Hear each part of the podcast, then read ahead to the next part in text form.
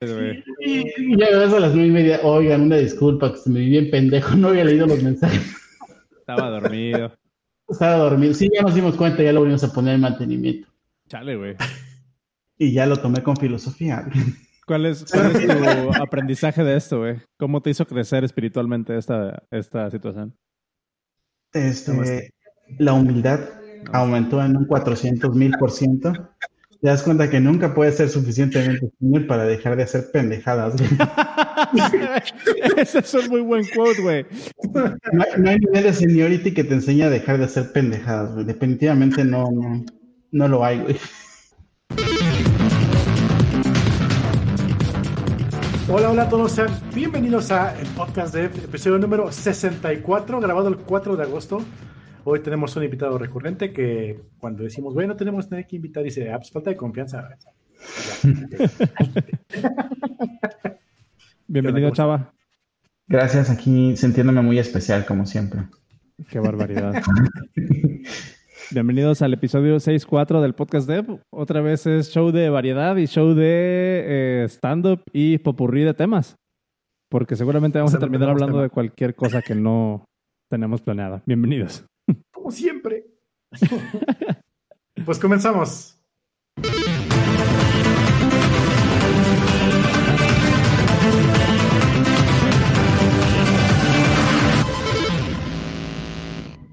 Ahí está. Oigan, Ah, pues, para que no se queden con, con una mala impresión, porque no es cierto, sí, regularmente sí planeamos los episodios. O sea, no es como que no es como que siempre andemos valiendo madre y, y haciendo las cosas al último momento. No, sí tenemos el hábito de planear los episodios, solo que estas últimas semanas han estado intensas, bastante intensas.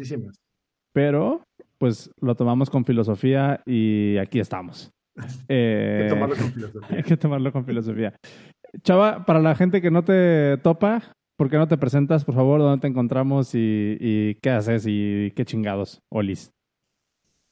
Oh, bueno, soy Salvador y este llevo un buen rato trabajando en esto. He trabajado con, he colaborado con Alex Herbert, con Cero, con bastante gente en el área de Cancún y Mérida.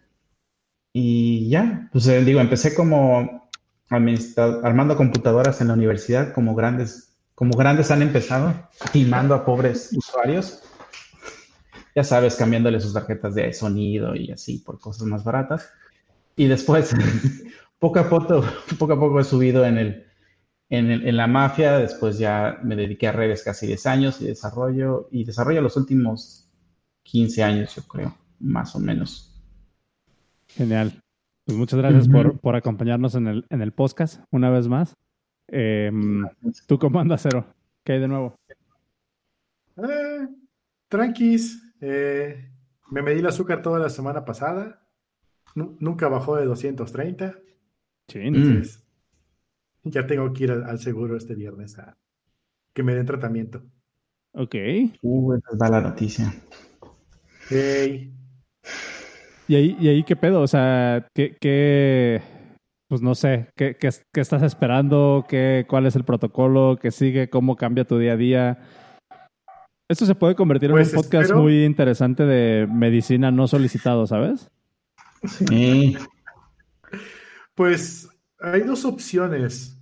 Una es que me den metformina, que es una- un químico que va al páncreas y lo pachurra y saca más insulina para que funcione. Si con eso no funciona, pues ya me, me, me mandan insulina para que me inyecte diario. Y ya de ahí se va ajustando la dosis día con día para ver cómo va funcionando. En teoría, si bajo de peso y dejo de comprar sillas muy cómodas, pues podría, podría no necesitar tan extremos cosas, ¿verdad? Pero pues así, tal cual como está ahorita, está cabrón. Ya.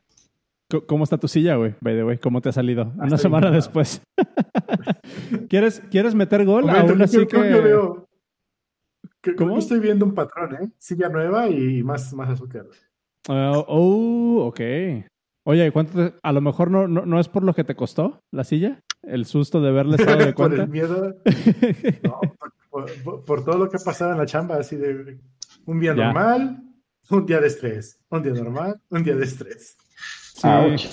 Las últimas semanas, igual, Chava, para ponerte un poquito en contexto, las últimas semanas ha habido varios, varios, pues, ¿cómo se podrán llamar? ¿Cómo les dices, Cero? ¿Pececitos? ¿Pescaditos? Pescaditos.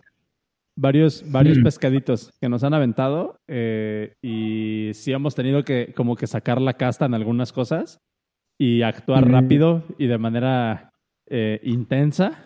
Em, servicios que se caen, eh, otras cosas que se caen. O sea, como, como, como medio, medio culerón, pues, eh, no en el mal sentido de, la palabra, sino como retador. ¿Cómo lo, cómo lo describiría, Cero? Ah, han habido muchos cambios, que obviamente todos los cambios siempre causan fricción. Y pues es tema de lidiar con eso.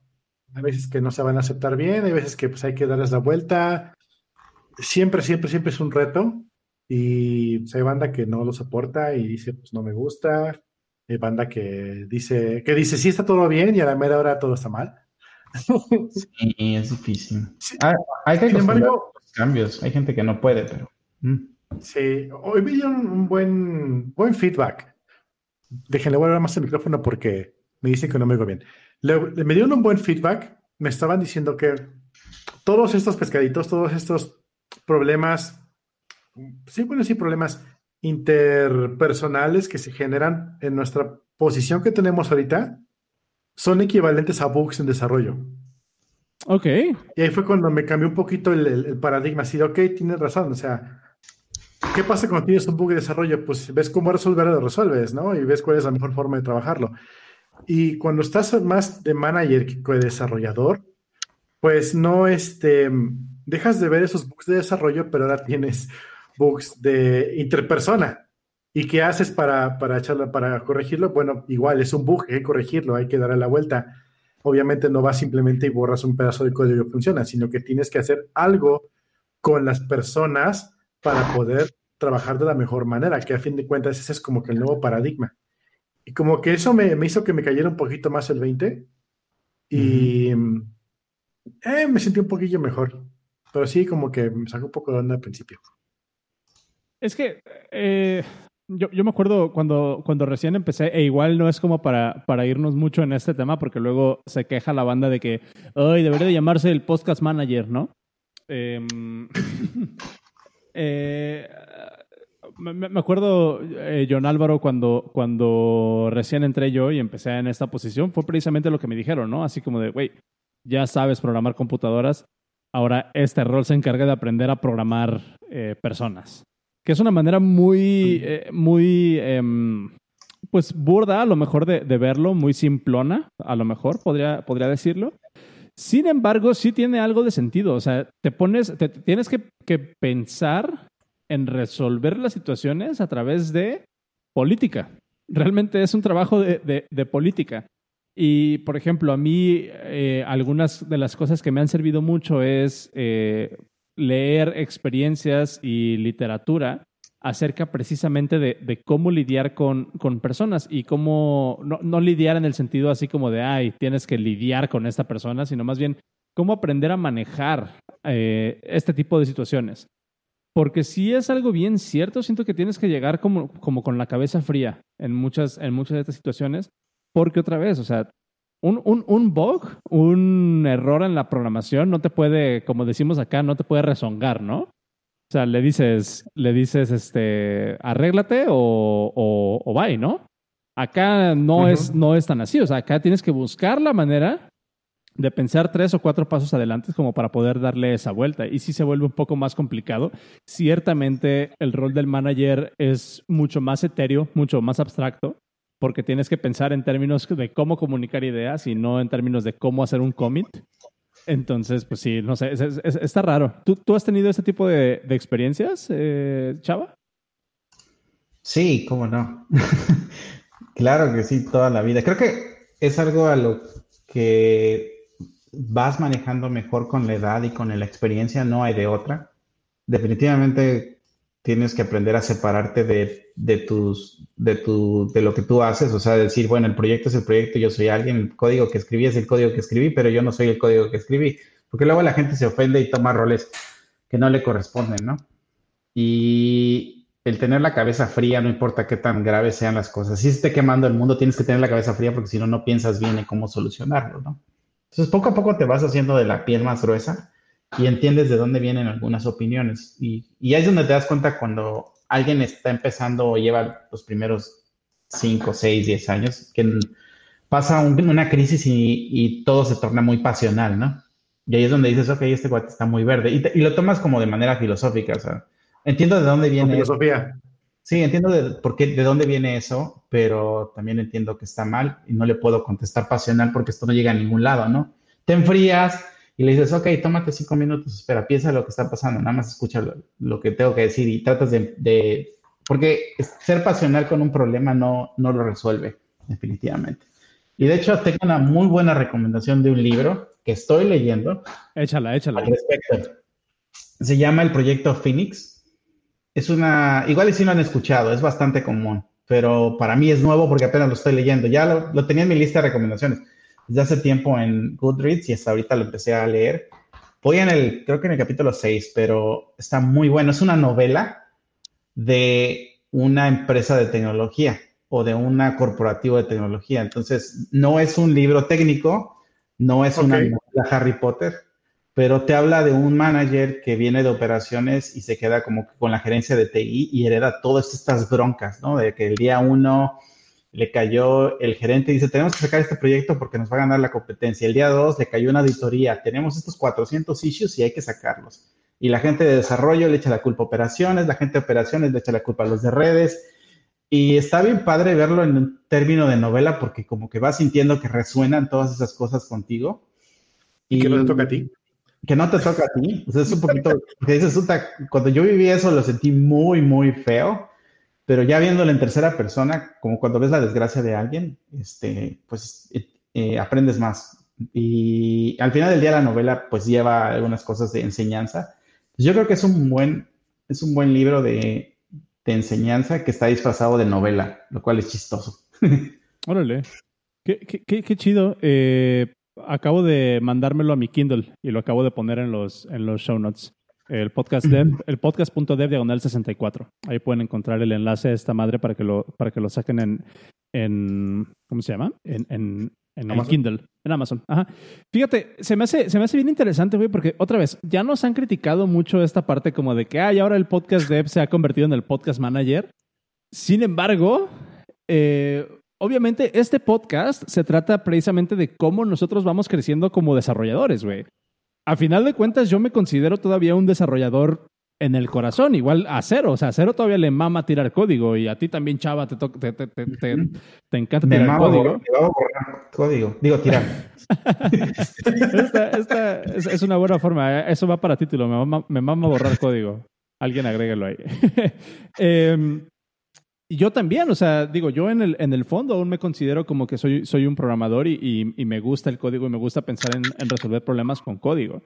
Sin embargo, como, como, decíamos hace rato, o sea, lidiar con personas y abstraer un poquito esa, esa parte de, de, de, cómo puedes resolver un problema de un sistema o cómo puedes influenciar el desarrollo de un sistema, tomando en cuenta los conocimientos técnicos que ya tienes y las experiencias previas que te ha dejado estar desarrollando. ¿Cómo puedes aprovechar esas experiencias para evitar llegar a problemas que ya te has topado?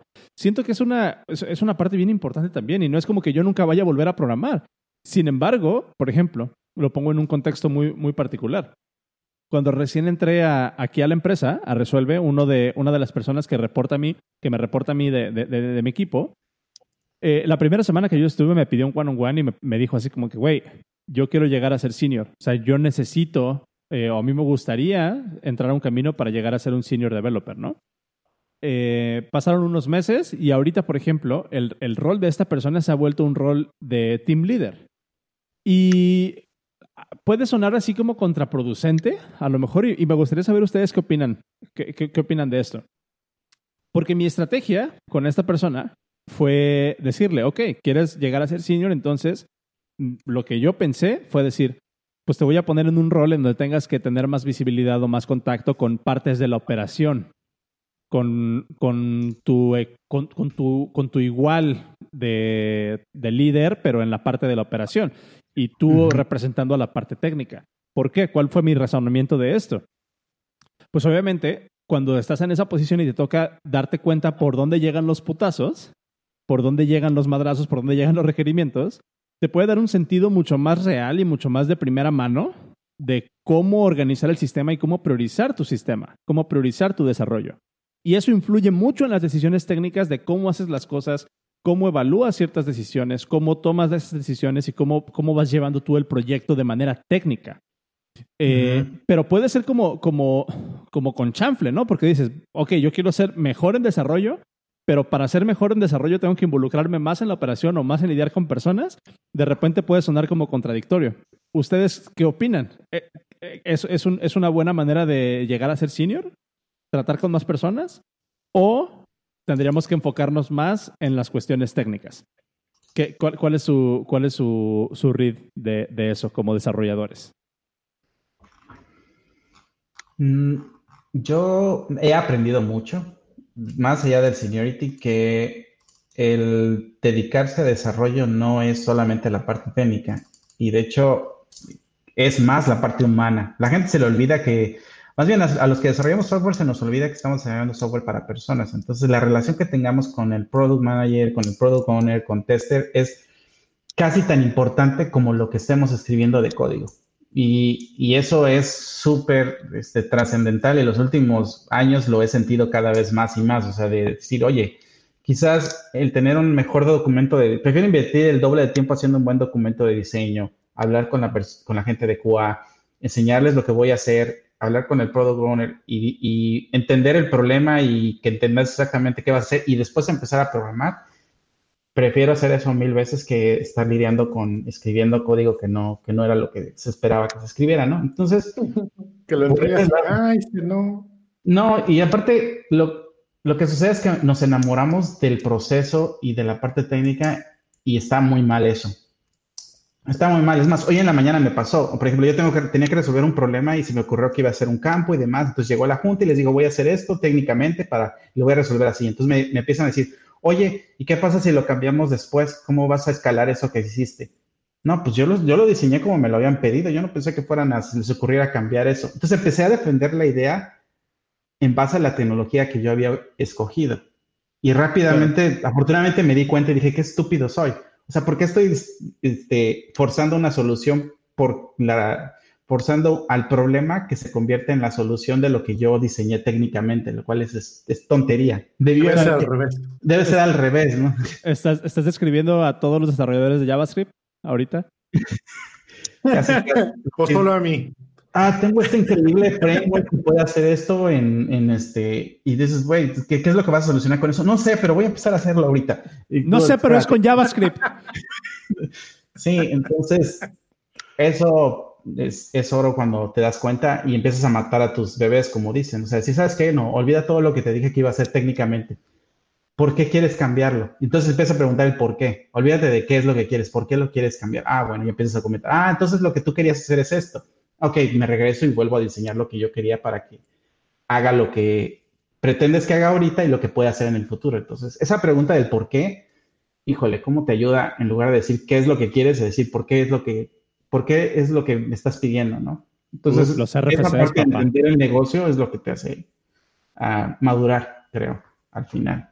Y, y fíjate que, que, que, o sea, si lo ponemos en esos términos, nos podemos dar cuenta que cuánto tiempo de la universidad se pierde eh, en la parte de los diagramas UML y desarrollo de la base de datos, cuando en realidad lo que te deberían enseñar es a lidiar con la persona que tiene la idea. en primer lugar, a validar la idea porque a final de cuentas, yo siento que mucho de todo eso es un detalle de implementación, güey. Yo, yo, recuerdo, yo recuerdo, por ejemplo, una, un símil, y ahorita te dejo hablar cero, de, cuando, de cuando estaba en la universidad, que era que nos, nos ponían a hacer los diagramas y la normalización de las bases de datos, ¿no? Y te ponen a hacer, a diseñar toda tu base de datos para tu sistema completo. Cuando en realidad, güey, muchas veces lo que sucede en, en los sistemas es de que vas haciendo el, sistema lo vas diseñando gradualmente conforme van saliendo las necesidades. Primero haces el sistema de login y haces la tabla de usuarios y después le agregas una, relación y entonces ahí se hace la normalización, haces la migración y demás. Rara vez te vas a poner a diseñar un sistema completo desde un inicio y tener tu diagrama y tus tu tablas relacionales de putazo antes de empezar a programar. O sea, ese, ese concepto... Ajá, exacto. O sea, e, ese, ese concepto en realidad es muy útil, pero para la idea, no para la implementación. la programación es una, es una idea de implementación, gente. O sea, realmente. Ahora, apoyando con, a lo que dices, yo hace unas semanas, eh, Chava, hice, le di retweet a esta madre, a, un tweet que acabo de poner en los show notes, de una persona que, que tuitea algo que me, que me pone, me, da, me da mucho, mucho, mucho gusto. At some point, being a better engineer requires an investment into also being a better person. O sea, es, estamos lidiando con personas.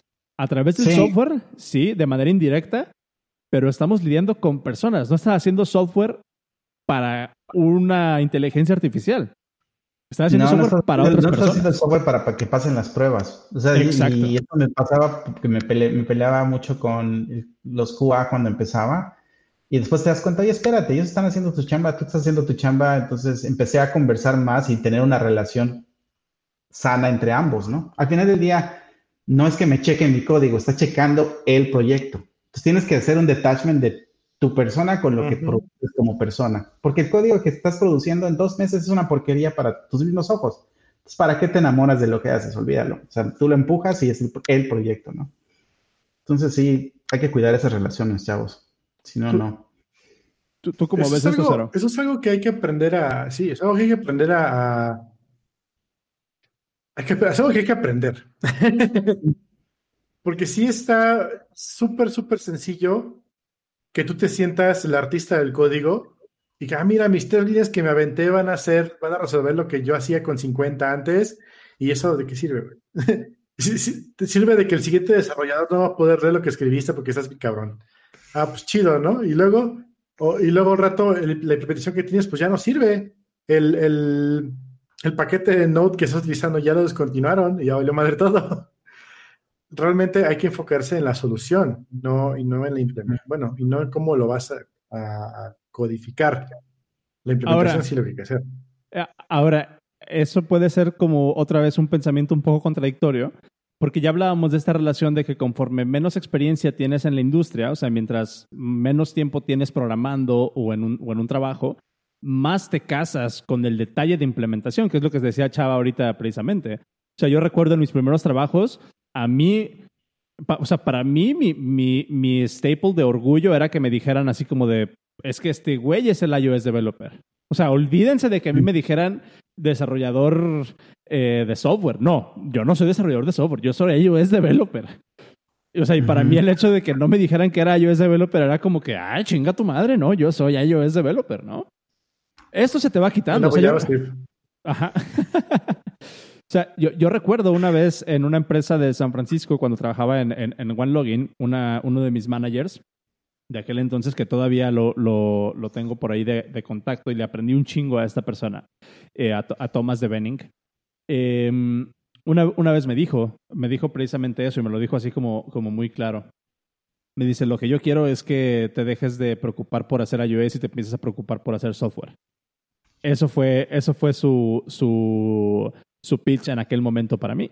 Recuerdo que no me latió la idea porque en el contexto en el que yo estaba y con mi visibilidad tan corta y con la poca experiencia que tenía yo en el mundo de la, en la industria del desarrollo de software, obviamente yo asumí que eso significaba que iba a empezar a hacer Android. Entonces ya no me gustó. Entonces ya no me gustó. Porque es así como que no, el, el, ser desarrollador senior significa que me voy a tener que abstraer yo de la implementación, entonces eso significa que voy a hacer Android y a mí no me gusta Java. Hmm.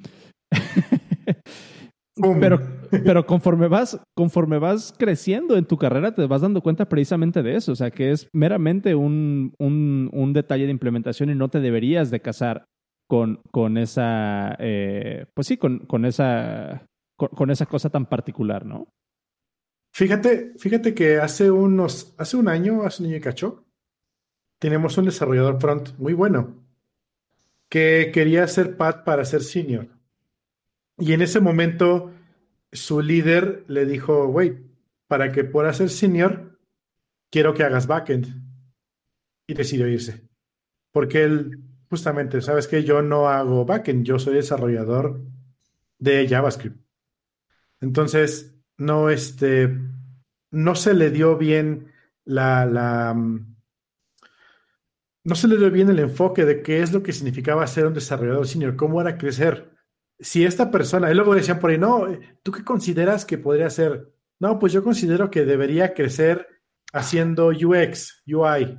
Si de güey, no es diseñador, tú, no vas a, trabajar en eso, o sea, no vas a, no vas a sacarte de, la cola un, un, un, degree en UX, porque no son enchiladas, ¿no?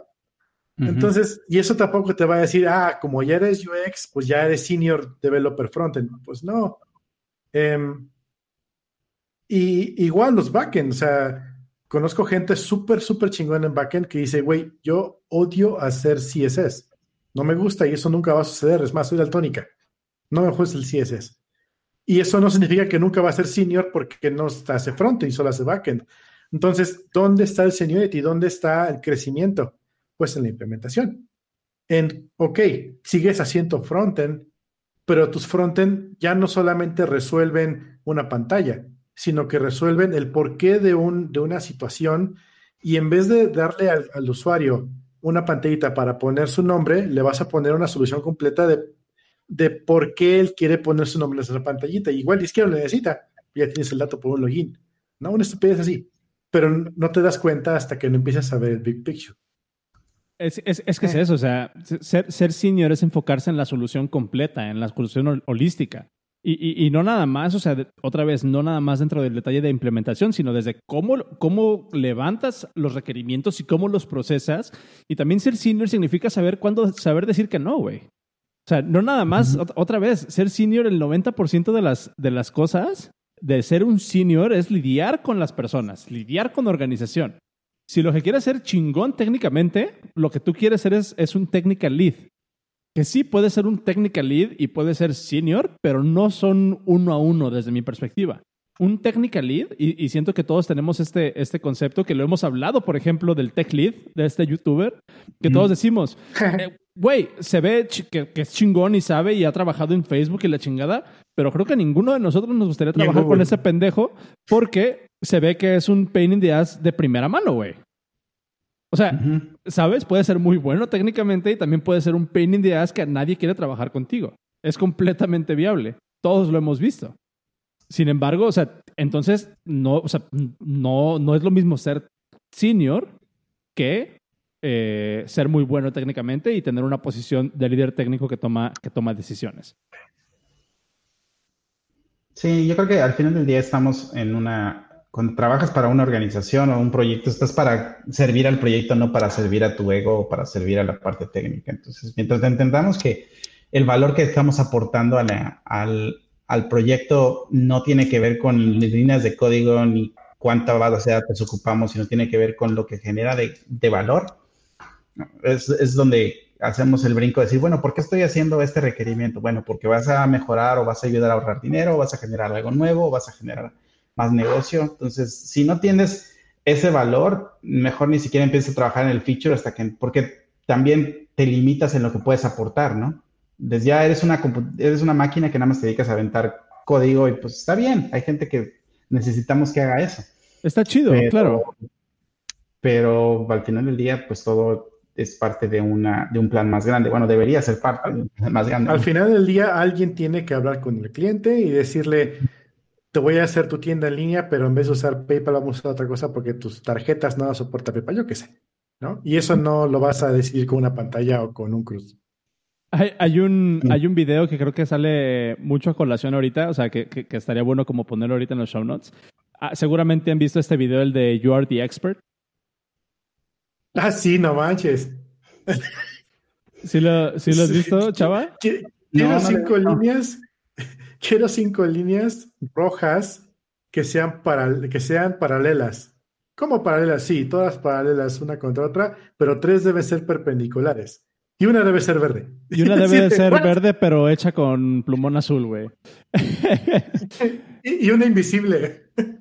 Ahí les puse, les puse el, enlace en los show notes. O sea, siento que, que cae mucho en esto, porque precisamente en ese video podemos ver esta dinámica, ¿no? De si tú eres el experto, Pero si no sabes comunicar bien la idea, o sea, lo que, lo, lo que vemos, por ejemplo, lo que vemos en ese video, que seguro lo han visto, si no está en el show notes, otra vez el podcast.de diagonal 64, ese es el, el rol que un experto técnico puede jugar en una conversación con clientes.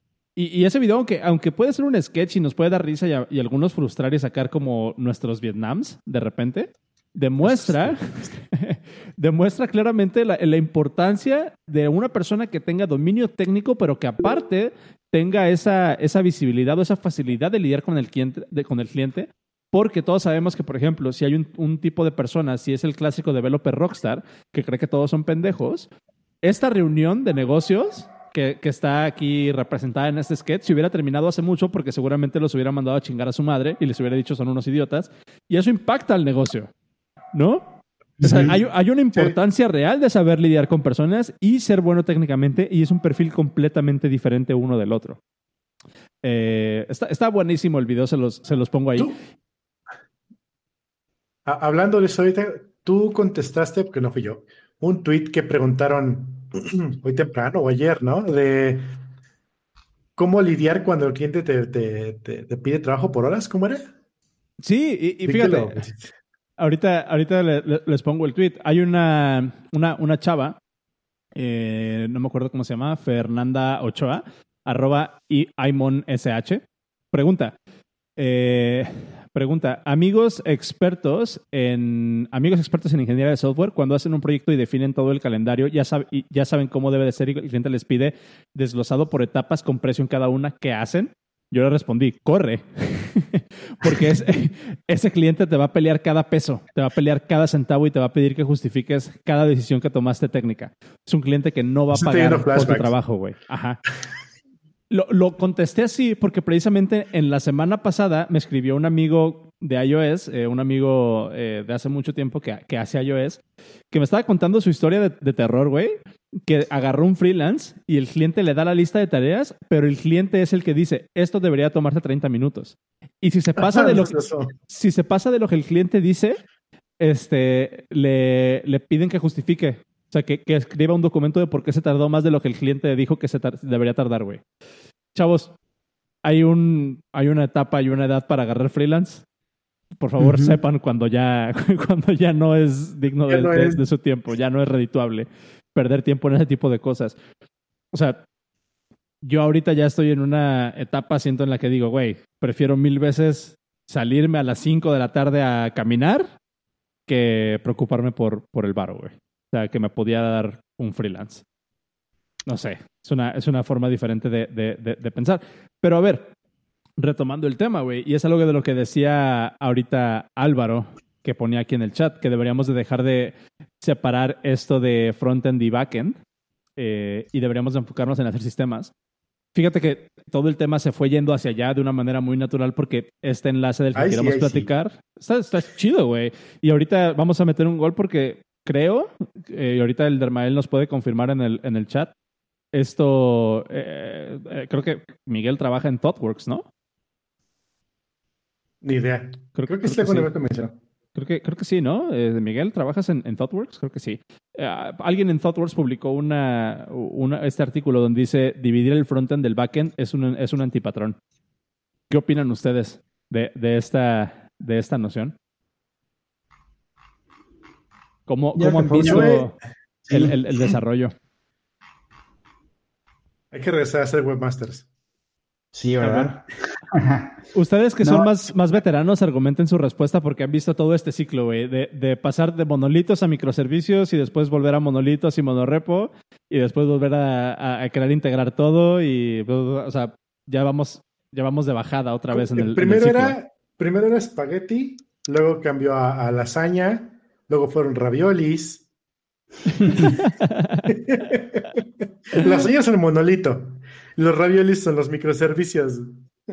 Que, que por cierto, Hoy en día es a- como- un, un comentario ahí, no sé si vieron que hace, ahora la semana pasada estuvo rondando un, un enlace de, tweet de, de Uber, donde estaban promocionando su nuevo forma de ingeniería de eh, Service Oriented Architecture o algo así, o Business Layer Oriented Architecture o algo así.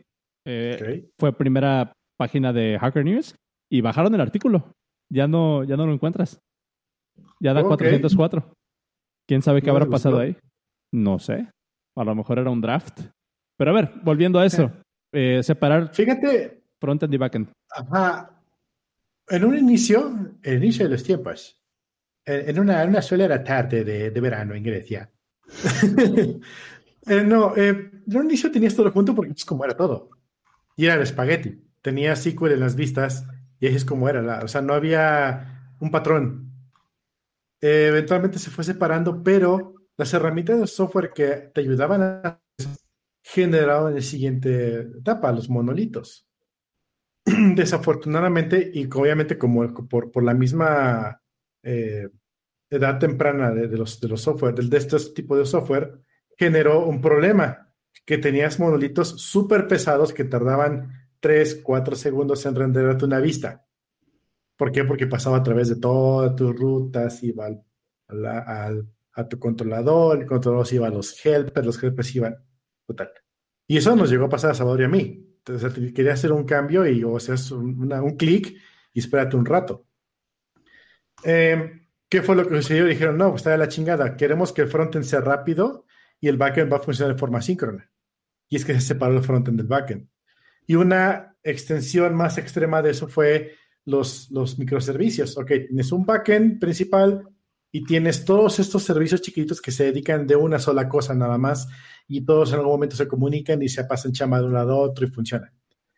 ¿Qué sucedió? Como todo lo que sucede en todos lados en ingeniería, pues todo el mundo dijo, esa nueva bicicleta, y todo el mundo vamos a montarla para todo. y eso pasa siempre, ¿no? Sí, ¿Qué pasó? Que tenía servicios que eran una página chiquitita con 40 servicios atrás funcionando, orquestados con una chingadera, y tenías una, un orquestador ahí funcionando y un engine inverso, todo, y se vuelve incontrolable, ¿no? Y luego traen a uno y ves el stack 3, ti, ti, ti, ti, ti, como, como pinball rebotando para todos lados hasta que encuentras dónde, está- dónde, dónde tronó. sí, Lo chido es que lo arreglas en, en muy rápido, ¿no? Pero pues sí es un Ujú. pedo de mantenimiento. Sí, tienes Y- que hacer una arquitectura de acuerdo a lo que necesitas. Más bien esa es la- Exactamente. no, de acuerdo a lo que existe. Creo que lo que, sí, lo que dice Carlos es exactamente lo que pasó. O sea, la división de frontend y back sucedió a partir de que se, se, se empezó de a poner de moda lo que es el Ajax. O sea, cuando no existía el Ajax, pues tenías post, tenías gets, pero al final del día era un solo monolito, porque te lo regresaba. Entonces de repente se puso de moda el Ajax porque se ve más hábil, darle clic a algo y no tiene que esperar a que actualice la página, sino simplemente mandar una llamada. Y esa llamada, pues dice, bueno, ¿para qué tengo todo el código en un lugar? Y, y fue que se hicieron los dos. Pero durante mucho tiempo era el mismo ingeniero el que creaba el front y el backend. No tenías por qué tener dos personas distintas, ¿no? Ahí fue donde ya se empezaron a especializar. Y, y la parte de microservicios creo que vino a aliviar un poco algunos problemas, pero creo nuevos problemas. Por ejemplo, el clásico, tienes un ORM desde el backend. Ok, ahora resulta que tienes cinco microservicios que necesitan acceder a los datos. ¿Cómo chingados vas a compartir el modelo en los cinco microservicios que corren en cinco repos distintos? Ah, bueno, ahora voy a hacer un repo solo para los modelos y luego los tengo que distribuir a los cinco repositorios de los microservicios. Ok, quizás lo estás haciendo por las razones equivocadas, ¿no? Hay razones legítimas. Por ejemplo, la semana pasada tuve que subir una parte del backend a los lambdas y los lambdas tienen un límite de espacio. Entonces tenía que agregar una, una dependencia muy gorda y no cabía en los lambdas. Entonces tuve que crear un microservicio para poder crear un lambda que no tuviera todo el código base que tenía el backend completo, ¿no? Esa puede ser una razón legítima porque tu arquitectura no está aguantando meter todas tus dependencias, todos tus node modules en un solo proyecto. Quizás te convenga empezar a dividirlo. O porque un proceso no quieres que atore todo el backend, prefieres separarlo en servidores. Entonces te conviene ahí tenerlo en microservicios. Pero no debes de ser microservicios simplemente porque es divertido este, dividir las cosas porque nada más agregas un campo de complejidad, ¿no? Yo creo. Siempre ca- recaemos en lo mismo, o sea, la herramienta correcta para el trabajo correcto y, y lo que decíamos hace rato resuena otra vez. Eh, inicias con una idea que Salvador no va a dejar mentir. Un día. Salvador vendió la idea de utilizar MinStack y yo le dije, oye, ¿por qué, por qué decidiste usar MinStack y no algo, algo conocido como Ruby on Rails que ya lo tenemos manejando, ¿no? Y pues, pues yo vendí la idea y me la compraron. Ah, pues chingón. Ahora hay que hacer todo en MinStack, aunque no funcione chingues. Nos costó mucho, pero funcionó. Y vendimos la idea y nos compraron. ¡Ah! Sí. Y, volviendo a, sacar esto a relucir, es de que al final de cuentas, otra vez, todo se vuelve a función de, de las personas. O sea, muchas veces, sí hay una razón, por ejemplo, de hacer microservicios, sí hay una razón de hacer eh, toda esta orquestación y la chingada, pero muchas veces la, la, razón real o por lo que nos deberíamos de preocupar, sí es importante la escalabilidad, sí es importante eh, cómo, o sea, la, la, ¿cuál, es la, ¿cuál es la palabra? Em, o sea, qué tan confiable es la estabilidad exactamente de, de tu sistema. Pero es más importante que, que, haya un entendimiento sobrio del sistema y es más importante que haya un entendimiento estándar sobre qué es lo que está pasando. Y muchas veces la arquitectura está diseñada precisamente para facilitar ese conocimiento de, de, del sistema y de cómo están organizadas las cosas para tus ingenieros, porque tiene un sentido, ¿no? De cómo va. Ahora, si esto lo empezamos a bajar un poco más a términos reales entre backend y frontend, ¿Qué opinan ustedes, por ejemplo, de esta distinción tan grande ahorita en la que ya hay puestos, o por mucho tiempo ha habido puestos en los que ya se pide un front-end engineer? ¿Hasta qué punto ustedes creen que, que siga siendo viable en 2020 tener esa mentalidad de yo soy front-end engineer y que de alguna manera las mismas organizaciones estén perpetuando este problema de ingenieros que solamente quieren hacer una cosa, casarse con una herramienta, casarse con un caso de uso y nada más moverse en esa, en esa vertical de, la industria. ¿Qué tan productivo es? ¿Cómo nos puede afectar o cómo le puede afectar a una persona nada más ser ingeniero en frontend eh, para sus prospectos? O no sé, ¿qué opinan de esto? Es una forma muy sencilla de poder agarrar una chamba y crecer sobre una vertical muy rápida. Desafortunadamente, tanto seas frontend o seas backend, vas a llegar a un punto donde no vas a poder seguir avanzando sin tener que estar viendo pues el big picture. Ahora bien, puedes, puede ser que de plano no sea lo tuyo, puede ser que de plano tú no quieras ver nada con, con CSS, con bases de datos. Y vas a llegar a un punto donde no vas a poder seguir avanzando, vas a ser un tech lead, pero igual y no, no vas a poder este, crecer muchísimo más en tu empresa. Ahí eso tienes que darte cuenta tú mismo de que mm, te, estás atorando a ti mismo y eso está jugando en tu contra. Por otro lado, pues si eso es lo que te acomoda, digo, o sea, nadie te va a obligar a hacer algo que no te gusta. Eso también es muy, muy importante eso. Ahora, desde el lado de vista de una empresa, es mucho más sencillo conseguirte a alguien que sepa hacer un trabajo a conseguir alguien que sepa hacer un trabajo más amplio. Es decir, va a ser mucho más sencillo conseguirte un, un mid que te maneje únicamente backend o te maneje únicamente frontend, a que, a que consigas un senior que ese güey te diga, no, pues yo ya he hecho de ambos y, ya, le hago los dos y no tengo miedo a, no tengo miedo al éxito. Em, ¿Por qué? Porque esta persona que ya viene más, más fogueada, pues tienes, obviamente tiene ya más habilidades, te va a cobrar más caro, es más difícil conseguirlo o incluso puede traer malas, malas prácticas, ¿no? Y eso es algo que también es difícil eh, validar y, como empresa este, ponderar así de, güey, pues mejor le inventamos a alguien un poquito más chavito y le, lo crecemos aquí en la empresa. Pero sí, la empresa tiene que tener esa vista para decir, güey, así te contratamos como backend, pero al final queremos o sea, todos queremos que sean pro leads, ¿no? O tú eres frontend, pero pues sí queremos que no solamente veas pantallitas, queremos que también estés viendo eh, cómo puedes mejorar, sin que sea su X, cómo puedes mejorar la experiencia del usuario. Y eso únicamente se ve viendo pues, todo el sistema, no únicamente tu parte.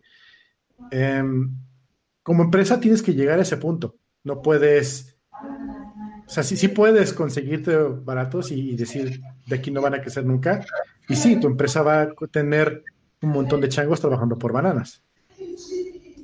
¿Tú cómo ves eso, chava? Lo que pasa es que ya la industria es tan grande que tenía que caer en un espacio de especialización, ¿no? Y digo, hay gente que conozco y con la que trabajo que solamente que hace frontend y le gusta hacer frontend y no quiere hacer backend, pero no quiere decir que no puedan hacer backend, simplemente prefieren quedarse en ese espacio y se respeta, ¿no? Decir, bueno, yo sé hacer frontend y backend, pero prefiero hacer frontend porque es lo que me gusta. Y en algún punto yo también llegué a ese, a ese, yo puedo hacer, hago frontend y backend, pero si me preguntas qué es lo que más te gusta hacer, quizás disfruto un poco más hacer el backend, este, no necesariamente hacer todo al mismo tiempo, pero pues depende del caso. Ahorita me estoy haciendo frontend, backend, infraestructura, soporte y operaciones y redes. Pero al final del día, este, depende de qué etapa de tu vida estés y qué tanta responsabilidad quieras tomar. Ahora, lo que sí está sucediendo mucho es que la mayoría de los juniors llegan con solo frontend, porque es lo más visual y lo más rápido de aprender muchas veces, ¿no? Y hemos hablado de eso, o sea, que, es como el gateway drug. O sea, el hacer frontend y empezar a aprender por frontend te da como esa, ese impulso inicial que necesitas de ver tu sistema de alguna manera gráfica y poder presumirlo. O sea, es lo que te mantiene como engaged eh, programando muchas veces. Sí, y es más fácil venderle a alguien el, curso o que aprendan cuando se trata de frontend, ¿no? Si yo agarro y pongo un curso donde digo, ven a aprender backend al curso y mira, aquí están las pruebas unitarias y así es como vas a empezar. Y vamos a empezar con diseño de base de datos. O sea, es más difícil vender esa idea que decir, bueno, vamos a hacer una página, un e-commerce y así se diseñan las páginas y el CSS y vamos ahora a hacer botones y, o sea, es una poquito una parte este, más fácil de vender, pero al final del día hay un umbral donde dices, ok, pues lo estoy haciendo para simplemente porque necesito sacar el, salir adelante y ganar dinero y comer, o lo quiero hacer porque realmente quiero dedicarme a ingeniería. Entonces ahí separas un poquito los, los niños de los hombres, ¿no? Al final del día, yo no le puedo criticar. Tenemos, tengo amigos que hacen esto por necesidad, no porque les encante hacer ingeniería y van a la oficina y hacen lo que tienen que hacer solamente y no estudian más, ni quieren agregar testing, ni les importa, porque nada más tienen que llenar esas ocho horas y quieren que les paguen y se respeta, porque hacen su trabajo al final del día. Pero hay gente que le encanta y todo el día está estudiando y está viendo cómo complicar las cosas, cómo romperlas, y también es, otro, es otra bestia, ¿no? Y bien, cada quien está en su derecho, ¿no? Ahora. Buscando las chichas a las hormigas. Sí. título, título, título. Este, eh, dice, dice Miguel en el chat, lo que veo es que quieren todólogos, pero no quieren pagarlos. Ahora, ahí les va. El hecho de que yo sepa frontend, backend, DevOps y todo, eso significa que me tienen que pagar el salario equivalente de cada una de esas cosas, o sea, me tienen que pagar 50 mil baros por cada una de mis habilidades. O en realidad eso significa que tengo las habilidades necesarias para cubrir un rol de producto con una visión de producto. O sea, ¿qué, tiene más valor? No es que porque sepan Java, o sea, no, me van a pagar por cada una de las cosas que, que he visto en, mi currículum, me van a pagar por lo que holísticamente yo como persona, yo como miembro de ingeniería puedo aportar a la empresa, no por cada uno de los lenguajes que sé. Si hacemos el simi a una cocina, tienes tus cocineros A, tus cocineros B, tus lavaplatos, de su chef, los chefs especializados para cada sección y el chef ejecutivo.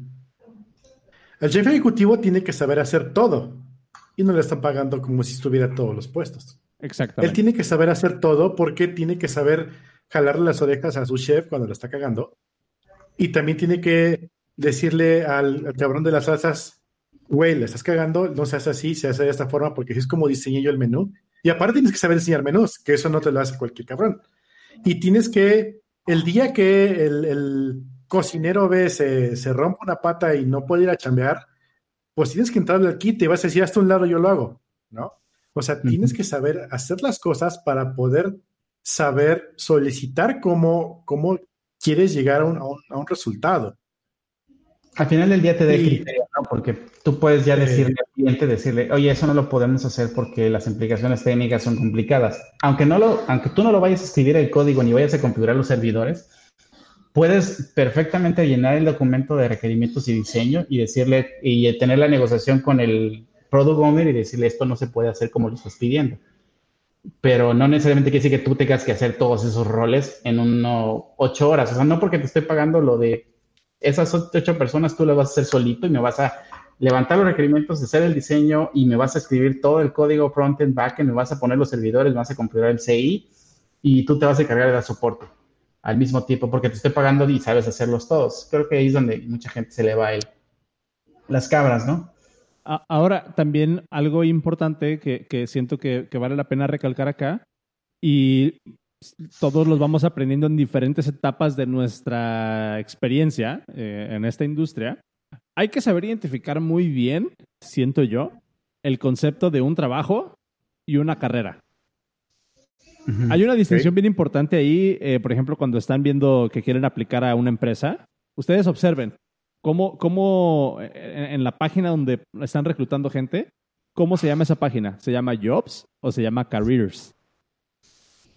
Si la empresa se llama Careers, si, si la empresa, esa sección la tiene definida como Careers, de alguna manera te da a entender que ellos quieren que te involucres con el producto te dan a entender que ellos quieren que hagas una carrera ahí, que aprendas cómo funcionan las cosas ahí y que aportes al negocio, que hagas una carrera dentro de la empresa.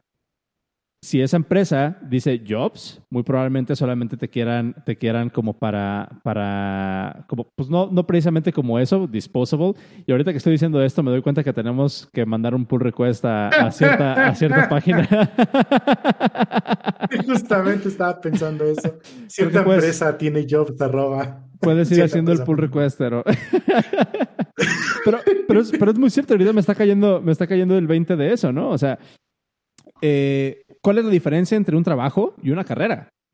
O sea, también eso puede determinar mucho uh, tu decisión de si te, si te enfocas en una sola tecnología, si te enfocas en una sola parte del stack, o prefieres hacer una carrera y, poder trabajar en una empresa que te permita crecer de esa manera completa y de esa manera holística para poder trabajar a nivel producto. Pero otra vez, no significa que uno esté bien o mal. Simplemente es qué es lo que quieres y qué es lo que, con lo que te sientes más cómodo.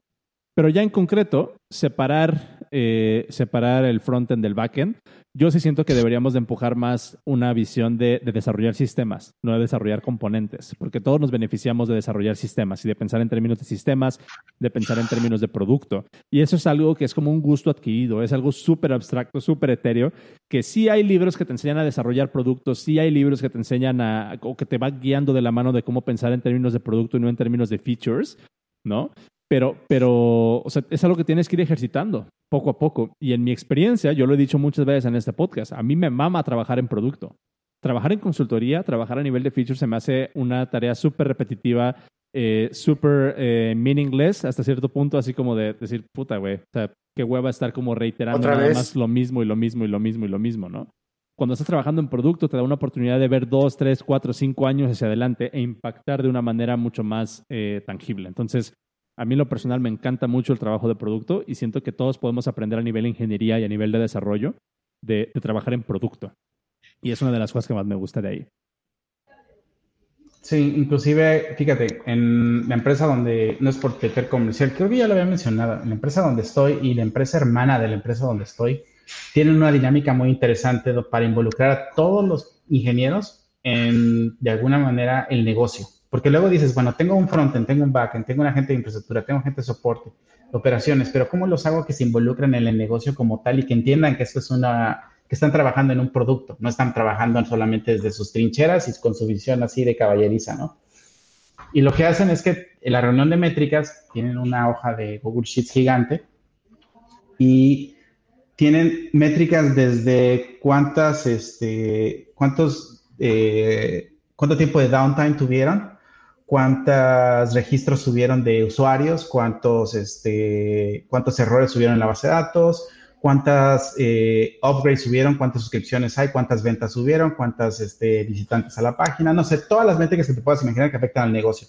Pero luego dividen esas métricas a todos. O sea, no me importa si tú eres frontend, tú me vas a reportar la métrica de cuántas suscripciones subieron. Entonces, tu trabajo cada semana es entrar a esa hoja, ver cuáles son tus métricas que te toca, que normalmente te tocan como cuatro a seis métricas, llenar las métricas, agregar comentarios y tienes que tú a la hora de este, esta reunión pararte, decir tu métrica y explicar por qué ese número es el que es. O sea, no solamente vas a decir, hubieron 25 ventas. No, tienes que decir, hubieron 25 ventas por estos cinco, por estos cinco clientes de los cuales se recibió tanto dinero y pasó con esto y esto. Y tú eres el responsable de esa métrica. Entonces tienes que ir a hablar con las unidades y entender de dónde viene esa métrica y ver cómo impactar esa métrica, ¿no? Pero está interesante porque todos los todos los este, que colaboran en la empresa, no importa qué puesto tengan, entienden cómo funciona el negocio completo en términos de qué es lo que está buscando, ¿no? Y nos falta a veces esa unidad en muchas este, empresas, porque a veces el tipo que está viendo servidores no, no le importa este, cuánta gente de soporte o cuántos tickets de soporte llegaron. Entonces, si yo estoy viendo redes y se me cayó el sistema a las 12 de la mañana, quizás esa métrica la próxima semana tuvo cinco veces más usuarios que se quejaron. Impactó el negocio de cierta manera y él nunca se va a enterar. Solamente va a escuchar al gerente de atención a usuarios gritándole al, al, al tu gerente de redes. Y, y, eso no sirve porque yo me desconecto y yo nada más, ah, pues yo traté de arreglarlo, pero nunca entendí cuál era la, el impacto de ese problema, ¿no? No sé si me explico. No, sí, esa es la y me fui. Importante, esa sensibilización es súper importante. Correcto. Vale, súper super buen insight. Eh, Cero, ¿qué te parece si estrenamos nuestra sección? Tenemos. ¿Iba a ser para el after? Ah, o, la dejamos para el after y ya, ya nos vamos. Sí, es el after ya. ya. ya. la dejamos. ok, la dejamos, la dejamos para el after. Ok, pues vamos, vamos cerrando esto. Eh, muchísimas gracias a todas las personas que nos escucharon ahorita en, en vivo. Les recordamos que estamos en vivo todos los martes a las 8 de la noche a través de live.elpodcast.dev. Chava, por favor, otra vez recuérdanos dónde te encontramos y dónde la gente te puede seguir y estar al pendiente de, qué onda. Pues, estoy en, mi página, salvador.aceres.mx. Este, ahí van a ver algunos posts viejos y creo que ahí tengo algunas ligas a mis redes sociales. Ah, y bueno, en Twitter es Salvador Aceves, GitHub es Salacox, X y, y pues ya, realmente es eso. Perfectísimo. Muchísimas gracias por, por, estar acá en el podcast. Eh, les recordamos otra vez, estamos en vivo todos los martes a las 8 de la noche. Muchísimas gracias a Open Radios. Por ahí ponte el jingle. Open Libera tus oídos. Ahí mañana es el noticiemo y ahí Toño tiene otros programas y está, está chingón todo lo que están haciendo ahí en, en Open Radios. Eh, tenemos un Patreon, ahorita nos quedamos en el after show platicando un poquillo más. Tenemos una nueva sección exclusiva para miembros premium de, de el podcast dev y esta sección se llama, ponemos el jingle eh, para el preview. ¿Cómo se llama la sección? Lo tomaré con filosofía.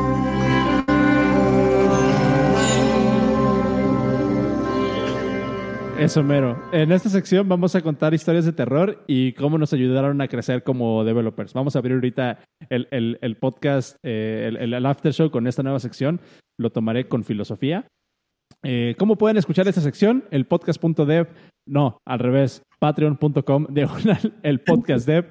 Eh, nos pueden apoyar desde un dólar, pero si nos apoyan de tres dólares al mes hacia arriba, se llevan este after show, este episodio completito, que es un episodio aparte, solamente para ustedes. Tienen su feed privado que lo pueden agregar en su, en su aplicación de podcast y nos escuchan. Ahí damos el chisme completo, que no es cierto, no es el chisme completo, simplemente es cotorreo fuera del podcast. Cotorreo. Em, Cero, ¿algo que agregar? ¿Dónde nos encuentran?